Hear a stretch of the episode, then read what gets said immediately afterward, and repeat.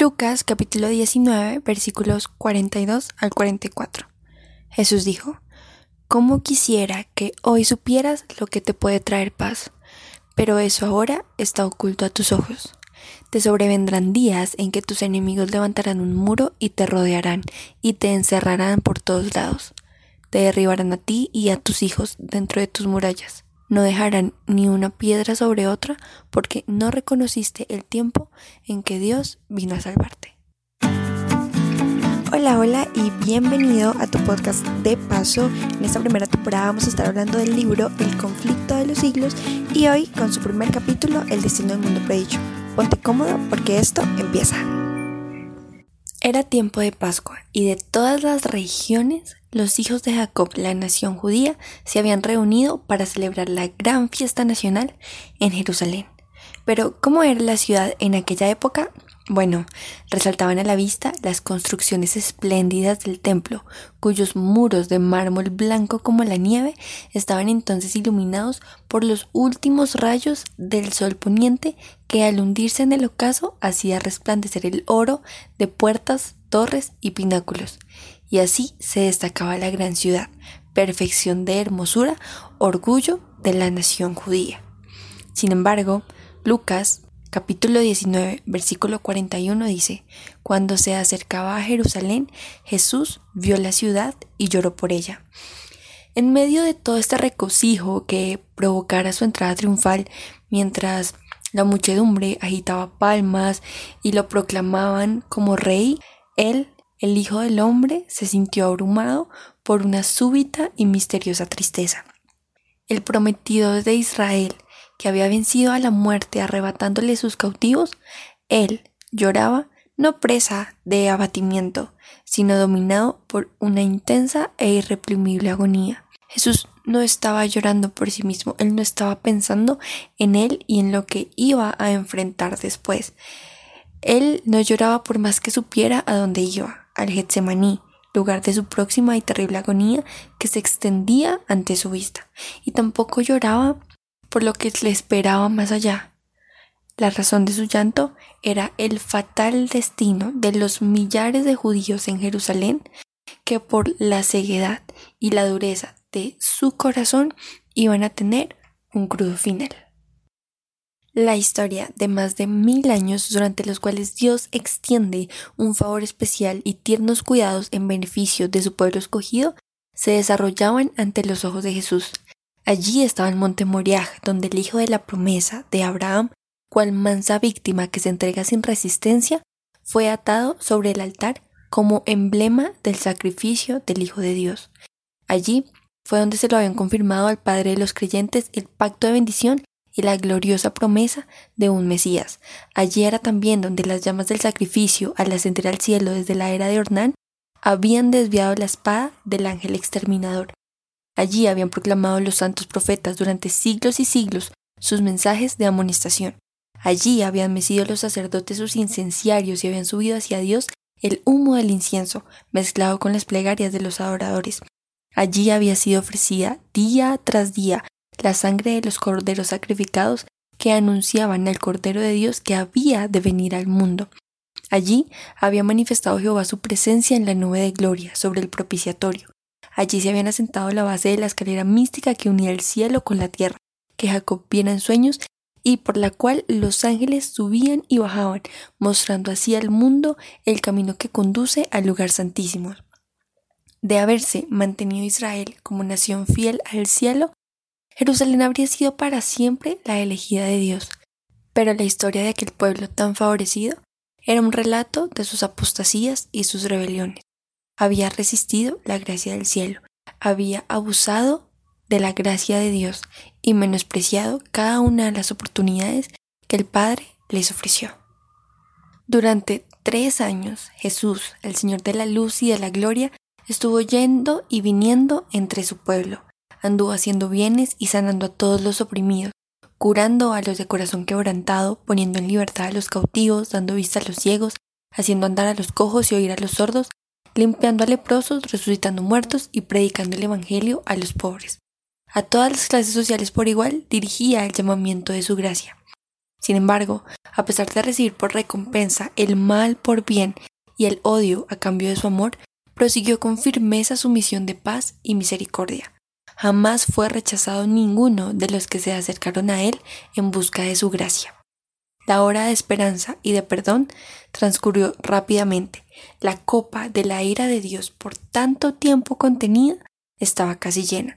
La nube que había ido formándose a través de los tiempos de apostasía y rebelión veíase ya negra, cargada de maldiciones, próxima a estallar sobre un pueblo culpable. Y el único que podía librarle de su suerte fatal inminente había sido menospreciado, escarnecido y rechazado, y en breve lo iban a crucificar. Dios aplazó sus juicios sobre la ciudad y la nación hasta cosa de 40 años después de que Cristo hubo anunciado el castigo de Jerusalén. Admirable fue la paciencia que tuvo Dios con los que rechazaron su evangelio y asesinaron a su hijo. La parábola de la higuera estéril representa el trato bondadoso de Dios con la nación judía. Ya había sido dada la orden, córtala, porque ocupará aún la tierra, pero la divina misericordia la preservó por algún tiempo. Había todavía muchos judíos que ignoraban lo que había sido el carácter y la obra de Cristo, y los hijos no habían tenido las oportunidades ni visto la luz que sus padres habían rechazado. Por medio de la predicación de los apóstoles y de sus compañeros, Dios iba a hacer brillar la luz sobre ellos para que pudiesen ver cómo se habían cumplido las profecías, no únicamente las que se referían al nacimiento y vida de nuestro Salvador, sino también las que anunciaban su muerte y su gloriosa resurrección. Los hijos no fueron condenados por los pecados de sus padres, pero cuando, conociendo ya plenamente la luz que les fue dada a sus padres, rechazaron la luz adicional que a ellos mismos les fue concedida, entonces se hicieron cómplices de las culpas de los padres y colmaron así la medida de su iniquidad. Los discípulos se habían llenado de asombro y hasta de temor al oír las predicciones de Cristo respecto de la destrucción del templo y deseaban entender de un modo más completo el significado de sus palabras. Durante más de 40 años se habían construido riquezas, trabajo y arte arquitectónico para enaltecer el esplendor y la grandeza de aquel templo. Herodes el Grande y hasta el mismo emperador del mundo contribuyeron con los tesoros de los judíos y con las riquezas romanas a engrandecer la magnificencia del hermoso edificio. Pero Jesús contestó con estas solemnes y sorprendentes palabras. De cierto os digo que no será dejada aquí piedra sobre piedra que no sea destruida. Nos acercamos así al momento cúspide de este primer capítulo y a poder entender y visualizar en nuestra mente la destrucción que tuvo la nación judía y la ciudad de Jerusalén. Todas las predicciones de Cristo acerca de la destrucción de Jerusalén se cumplieron al pie de la letra. Los judíos palparon la verdad de aquellas palabras de advertencia del Señor. Con la medida que medís, se os medirá. Aparecieron muchas señales y maravillas como síntomas precursores del desastre y de la condenación. A la medianoche una luz extraña brillaba sobre el templo y el altar. En las nubes, a la puesta del sol, se veían como carros y hombres de guerra que se reunían para la batalla. Los sacerdotes que ministraban de noche en el santuario eran aterrorizados por ruidos misteriosos. Temblaba la tierra y se oían voces que gritaban Salgamos de aquí. La gran puerta del oriente, que por su enorme peso era difícil de cerrar entre veinte hombres y que estaba asegurada con formidables barras de hierro afirmadas en el duro pavimento de piedras de gran tamaño, se abrió a la medianoche de una manera misteriosa. Durante siete años un hombre recorrió continuamente las calles de Jerusalén anunciando las calamidades que iban a caer sobre la ciudad. De día y de noche entonaba una frenética endecha que decía Voz del oriente, voz del occidente, voz de los cuatro vientos, voz contra Jerusalén y contra el templo, voz contra el esposo y la esposa, voz contra todo el pueblo. Este extraño personaje fue encarcelado y azotado sin que exhalase una queja. A los insultos que le dirigían y a las burlas que le hacían, no contestaba sino con estas palabras ay de Jerusalén, ay de sus moradores. Y sus tristes presagios no dejaron de oírse, sino cuando encontró la muerte en el sitio que él mismo había predicho. Sin embargo, Dios muestra aquí un plan maravilloso para sus hijos, para los que se mantienen fieles, para los que escucharon el mensaje y creyeron, lo aceptaron en sus corazones y así aseguraron de que ni un solo cristiano pereciera en la destrucción de Jerusalén. Cristo había prevenido a sus discípulos, y todos los que creyeron sus palabras esperaron atentamente las señales prometidas. Lucas 21, 20, 21 dice, Cuando viereis a Jerusalén cercada de ejércitos, sabed entonces que su destrucción ha llegado. Los que estuvieren en Judea huyan a los montes, y los que en medio de ella váyanse.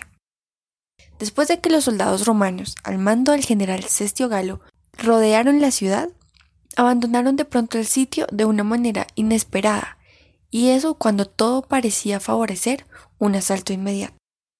Perdida ya la esperanza de poder resistir el ataque, los sitiados estaban a punto de rendirse cuando el general romano retiró sus fuerzas sin motivo aparente para ello. En ese momento, la previsora misericordia de Dios había dispuesto los acontecimientos para el bien de los suyos. Ya estaba dada la señal a los cristianos que aguardaban el cumplimiento de las palabras de Jesús, y en aquel momento se les ofrecía una oportunidad que debían aprovechar para huir conforme a las indicaciones dadas por el Maestro. Los sucesos se desarrollaron de modo tal que ni los judíos ni los romanos hubieran podido evitar la huida de los creyentes. Cuando Cestio se retiró, los judíos hicieron una salida para perseguirle, y entre tanto que ambas fuerzas estaban así empeñadas, los cristianos pudieron salir de la ciudad, aprovechando la circunstancia de estar los alrededores totalmente despejados de enemigos que hubieran podido cerrarles el paso. En la época del sitio, los judíos habían acudido numerosos a Jerusalén para celebrar la fiesta de los tabernáculos, y así fue como los cristianos esparcidos por todo el país pudieron escapar sin ninguna dificultad. Inmediatamente se encaminaron hacia un lugar seguro, la ciudad de Pella, en tierra de Perea, allende al Jordán. La historia continúa. Las fuerzas judaicas perseguían de cerca a Cesio y a su ejército, y cayeron sobre la retaguardia con tal furia que amenazaban destruirla totalmente. Solo a duras penas pudieron las huestes romanas completar su retirada. Los judíos no sufrieron más que pocas bajas, y con los despojos que tuvieron volvieron en triunfo a Jerusalén, pero este éxito aparente no les acarreó sino perjuicios, pues despertó en ellos un espíritu de necia resistencia contra los romanos, que no tardó en traer males incalculables a la desdichada ciudad. Espantosas fueron las calamidades que sufrió Jerusalén cuando el sitio se reanudó, pero esta vez bajo el mando de Tito. La ciudad fue sitiada en el momento de la Pascua, cuando millones de judíos se hallaban reunidos dentro de sus muros. Los depósitos de provisiones que de haber sido conservados hubieran podido abastecer a toda la población por varios años habían sido destruidos a consecuencia de la rivalidad y de las represalias en la lucha, y pronto los vecinos de Jerusalén empezaron a sucumbir a los horrores del hambre. La escasez era de otro tamaño. Tan atroz era el hambre en esa época que los hombres roían el cuero de sus cintos. Muchos salían durante la noche para recoger plantas silvestres que crecían fuera de los muros, a pesar de que muchos de ellos eran aprendidos y muertos por crueles torturas. Los que estaban en el poder imponían los castigos más infames para obligar a los necesitados a entregar los últimos restos de provisiones que guardaban escondidos y tamañas atrocidades eran perpetradas muchas veces por gente bien alimentada que solo deseaba almacenar provisiones para más tarde. Millares murieron a consecuencia del hambre y la pestilencia. Los afectos naturales parecían haber desaparecido. Los esposos se arrebataban unos a otros los alimentos. Los hijos quitaban a sus ancianos padres la comida que se llevaban a la boca. Una vez más se cumplía la profecía pronunciada catorce siglos antes y que decía, la mujer tierna y delicada en medio de ti, que nunca probó a sentar en tierra la planta de su pie de pura delicadeza y ternura, su ojo será avariento para con el marido de su seno, y para con su hijo y su hija, así respecto de su niño recién nacido como respecto de sus demás hijos que hubiere parido, porque ella solo los comerá ocultamente en la falta de todo, en la premura y en la estrechez con que te estrecharán tus enemigos dentro de tus ciudades. Los jefes romanos procuraron aterrorizar a los judíos para que se rindiesen. A los que eran apresados resistiendo los azotaban, los atormentaban y los crucificaban frente a los muros de la ciudad. Centenares de ellos eran ejecutados así cada día, y el horrendo proceder continuó hasta que a lo largo del valle Josafat y en el Calvario se erigieron tantas cruces que apenas dejaban espacio para pasar entre ellas. De buen grado hubiera Tito hecho cesar tan terribles escenas y ahorrado a Jerusalén la plena medida de su condenación. A él le horrorizaba ver los montones de cadáveres en los valles. Como obsesionado, miraba desde lo alto del Monte de los Olivos el magnífico templo y dio la orden de que no se tocara una sola de sus piedras. Antes de hacer la tentativa de apoderarse del templo, dirigió un fervoroso llamamiento a los jefes judíos para que no le fueran a obligar a profanar con sangre el lugar sagrado. Si querían salir a pelear en cualquier otro sitio, ningún romano violaría la santidad del templo. Josefo mismo, en un gran discurso, les rogó que se entregaran para salvarse a sí mismos, a su ciudad y a su lugar de culto. Pero a esto los judíos respondieron con maldiciones y arrojaron dardos a su último mediador humano mientras alegaba con ellos. Los judíos habían rechazado las súplicas del Hijo de Dios y ahora cualquier otra instancia o amonestación no podía obtener otro resultado que inducirlos a resistir hasta el fin. Vanos fueron los esfuerzos de Tito para salvar el templo. Uno mayor que él había declarado que no quedaría piedra sobre piedra que no fuese derribada. La ciega obstinación de los jefes judíos y los odiosos crímenes perpetrados en el interior de la ciudad incitaron a que finalmente Tito dispusiera de tomar el templo por asalto. Resolvió, sin embargo, que si era posible, evitaría su destrucción, pero sus órdenes no fueron obedecidas. A la noche, cuando se había retirado a su tienda para descansar, los judíos hicieron una salida desde el templo y atacaron a los soldados que estaban afuera. Durante la lucha, un soldado romano arrojó al pórtico por una abertura un leño encendido, e inmediatamente ardieron los aposentos enmaderados de cedro que rodeaban el edificio santo. Tito acudió apresuradamente, seguido por sus generales y legionarios, y ordenó a los soldados que apagasen como fueran las llamas. Sus palabras, sin embargo, no fueron escuchadas. Furiosos, los soldados arrojaban llamas encendidas en las cámaras contiguas al templo, y con sus espadas degollaron a gran número de los que habían buscado un refugio allí. La sangre corría como agua por las gradas del templo. Miles y miles de judíos perecieron. Por sobre el ruido de la batalla se oían voces que gritaban La gloria se alejó. Tito vio que era imposible contener el furor de los soldados enardecidos por la lucha, y con sus oficiales se puso a contemplar el interior del sagrado edificio. Su esplendor los dejó maravillados, y como él notó que el fuego no había llegado aún al lugar santo, hizo un último esfuerzo para salvarlo, saliendo precipitadamente y exhortando con energía a los soldados para que se empeñasen en contener la propagación del incendio. El centurión hizo cuanto pudo para conseguir la obediencia de los soldados, pero ni siquiera el respetado emperador bastaba ya para apaciguar la furia de la soldadesca contra los soldados y su ansia insaciable de saqueo. Todo lo que los soldados veían en torno suyo estaba revestido de oro, y resplandecía a la luz de las llamas, lo cual les inducía a suponer que habría en el santuario tesoros de un incalculable valor. Aquel espectáculo llenaba de espanto a los romanos. ¿Qué sería para los judíos? Toda la cumbre del monte que dominaba la ciudad despedía fulgores de un volcán en plena actividad. Los edificios iban cayendo a tierra uno tras otro, en medio de un estrépito tremendo y desaparecían en el abismo ardiente. Las techumbres de cedro eran como sábanas de fuego, los dorados capiteles de las columnas relucían como espigas de luz rojiza y los terreones inflamados despedían espesas columnas de humo y lenguas de fuego. Las colinas vecinas estaban iluminadas y dejaban ver grupos de gentes que se agolpaban por todas partes siguiendo con la vista, en medio de horrible quietud, el avance de la obra destructora. Dentro de los muros, la carnicería era aún más horrorosa que el cuadro que se contemplaba desde afuera. Hombres y mujeres, jóvenes y viejos, soldados y sacerdotes, los que peleaban y los que pedían misericordia, todos eran degollados en una desordenada matanza. Superó el número de los asesinados al de los asesinos. Para seguir matando, los legionarios tenían que pisar sobre montones de cadáveres.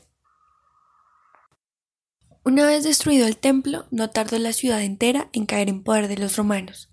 Los caudillos judíos abandonaron las torres que consideraban inexpugnables y Tito las encontró vacías. Las contempló asombrado y él mismo declaró que Dios las había entregado en sus manos, pues ninguna máquina de guerra, por poderosa que fuera, hubiera logrado hacerle dueño de tan formidables baluartes. La ciudad y el templo fueron arrasados hasta sus cimientos. Los judíos habían forjado sus propias cadenas, habían colmado la copa de la venganza, en la destrucción absoluta de que fueron víctimas como nación y en todas las desgracias que les persiguieron en la dispersión, no hacían sino cosechar lo que habían sembrado con sus propias manos. Los padecimientos de los judíos son muchas veces representados como castigo que cayó sobre ellos por decreto del Altísimo.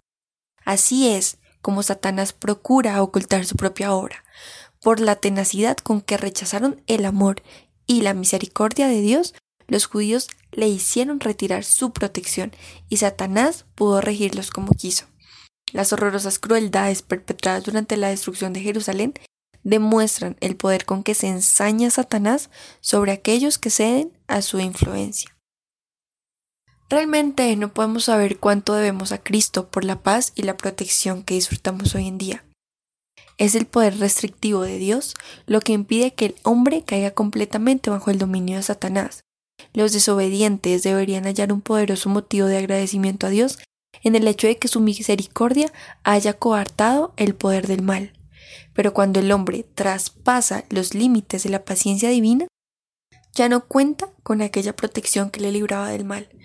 Dios no asume nunca para con el pecador la actitud de un verdugo que ejecuta la sentencia contra la transgresión, sino que abandona a su propia suerte a los que rechazan su misericordia, para que recojan los frutos de lo que sembraron con sus propias manos. Todo rayo de luz que se desprendía, toda admonición que se desoye y rechaza, toda pasión malsana que se abriga, toda transgresión de la ley de Dios son semillas que darán infaliblemente su cosecha. Cuando se le resiste tan tenazmente, el Espíritu de Dios concluye por apartarse del pecador, y éste queda sin fuerza para dominar las malas pasiones de su alma y sin protección alguna contra la malicia de Satanás. La destrucción de Jerusalén no es más que una advertencia terrible y solemne para todos aquellos que hoy menosprecian los dones de la gracia divina y que resisten a las instancias de su misericordia. La profecía del Salvador referente al juicio que iba a caer sobre Jerusalén va a tener también otro cumplimiento, y la terrible desolación del primero no fue más que un pálido reflejo de lo que será el segundo. En lo que cayó la ciudad escogida podemos ver anunciada la condenación de un mundo que rechazó la misericordia de Dios y pisoteó su ley. Lóbregos son los anales de la humana miseria que ha conocido la tierra a través de siglos de crímenes. Al contemplarlos, el corazón desfallece y la mente se abruma. Horrendas han sido las consecuencias de haber rechazado la autoridad del cielo. Pero una escena aún más sombría nos anuncian las revelaciones de lo porvenir, la historia de lo pasado, la interminable serie de alborotos, conflictos y contiendas, ¿qué son y qué valen en comparación con los horrores de aquel día, cuando el Espíritu de Dios se aparte del todo de los impíos y los deje abandonados a sus fieras pasiones y a merced de la hazaña satánica? Entonces, y sólo entonces, el mundo verá, como nunca los vio, los resultados del gobierno de Satanás. Sin embargo, esto no es algo para abrumarnos y para que tengamos miedo, todo lo contrario. En aquel día, así como sucedió en tiempo de la destrucción de Jerusalén, el pueblo de Dios será librado, porque serán salvos todos aquellos cuyo nombre esté inscrito en el libro de la vida. Nuestro Señor Jesucristo anunció que vendrá la segunda vez para llevarse a los suyos. Entonces se mostrará la señal del Hijo del Hombre en el cielo, y lamentarán todas las tribus de la tierra, y verán al Hijo del Hombre que vendrá sobre las nubes del cielo con gran poder y gloria, y enviará a sus ángeles con gran voz de trompeta, y juntarán sus escogidos de los cuatro vientos de un cabo del cielo hasta el otro. Esto está en Mateo 24, 30 y 31. Los que no obedezcan al Evangelio serán muertos con el aliento de su boca y destruidos con el resplandor de su venida. Así como le sucedió antiguamente a Israel, los malvados se destruirán a sí mismos y parecerán víctimas de su iniquidad. Debido a su vida pecaminosa, los hombres se han apartado tanto del Señor y tanto ha degenerado su naturaleza con el mal, que la manifestación de la gloria del Señor es para ellos un fuego consumidor. Hay, sin embargo, una amonestación aquí. Deben guardarse los hombres de no menospreciar el aviso de Cristo respecto a su segunda venida, porque así como anunció a los discípulos de la destrucción de Jerusalén y les dio una señal para cuando se acercara la ruina, así también previno al mundo del día de la destrucción final, y nos dio señales de la proximidad de ésta para que todos los que quieran puedan huir de la ira que vendrá. El mundo no está hoy más dispuesto a creer el mensaje dado para este tiempo de lo que estaban en los días de los judíos para recibir el aviso del Salvador respecto a la ruina de Jerusalén. Venga cuando venga, el día de Dios caerá repentinamente sobre los impíos desprevenidos.